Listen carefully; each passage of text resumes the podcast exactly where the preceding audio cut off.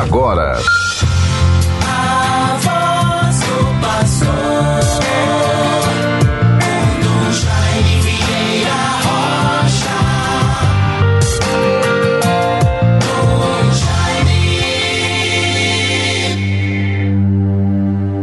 Exulte o coração dos que buscam a Deus.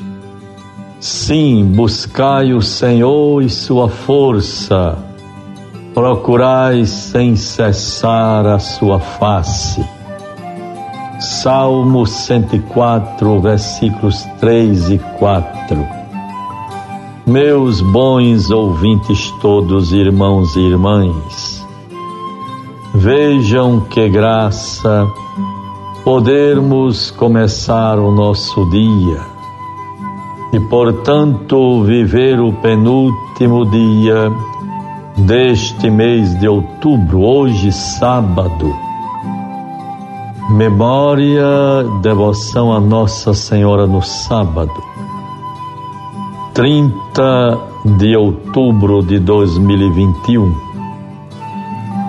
E assim podemos, com o salmista, louvar a Deus e bendizer, fazendo esta oração de confiança, de ação de graças. Exulte o coração dos que buscam a Deus. Sim, buscai o Senhor e sua força. Procurai sem cessar a sua face. Vivamos, portanto, o dia de hoje, este sábado, dentro da dinâmica de mais um feriadão, um feriado prolongado, em homenagem ao servidor público, a quem quero prestar a minha homenagem, meu reconhecimento, minha palavra de ânimo, de encorajamento. E certamente temos muito que agradecer ao trabalho abnegado, quantos servidores que há anos e anos estão à frente de algum serviço, alguma tarefa para as quais já se especializaram. Nós vivemos, no entanto, o período, a fase na história da humanidade, sobretudo também no nosso país, do desgaste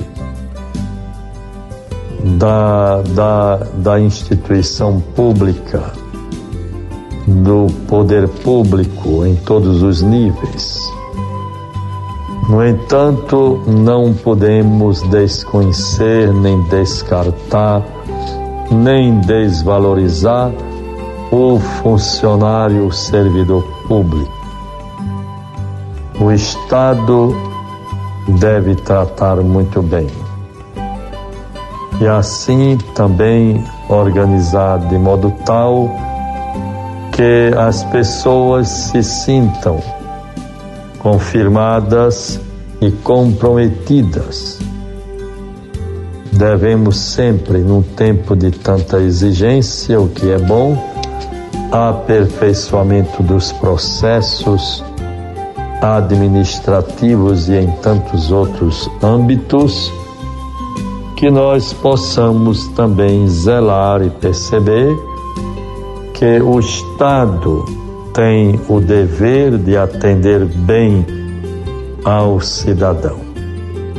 Sempre havendo esta consciência do que é dever do Estado e direito do cidadão.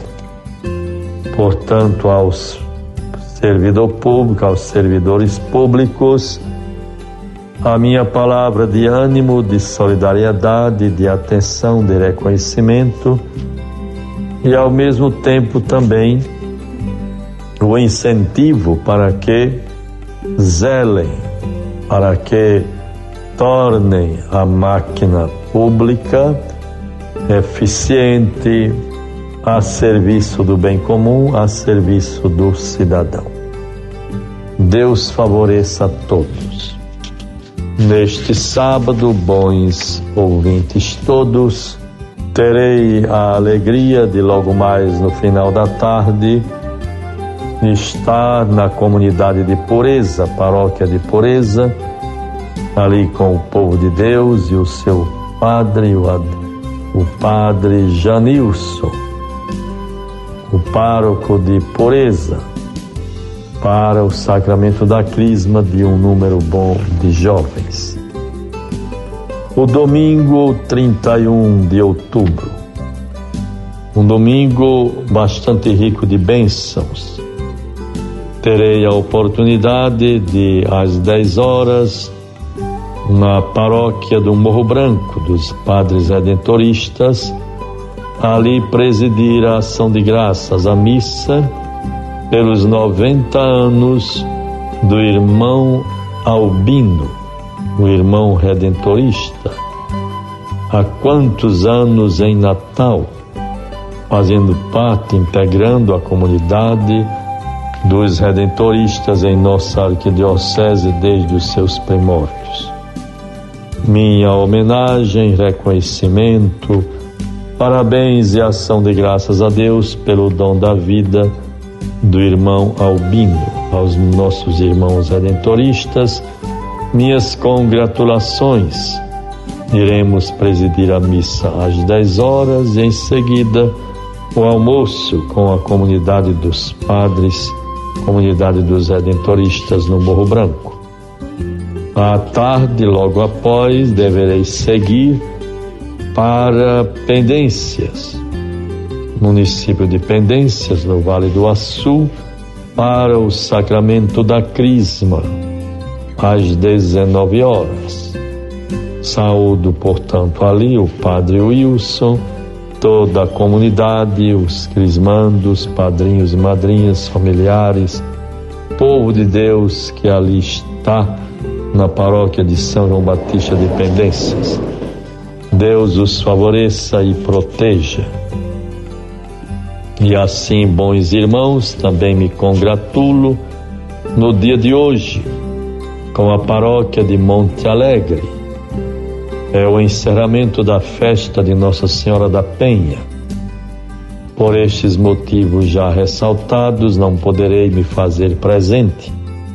Saúdo e vivo com o povo de Monte Alegre a bonita devoção a Nossa Senhora da Penha. Que ela interceda por todos nós, abençoe o seu pároco, o Padre Assis Inácio, e toda a comunidade e todos os fiéis. Que Deus seja glorificado sempre.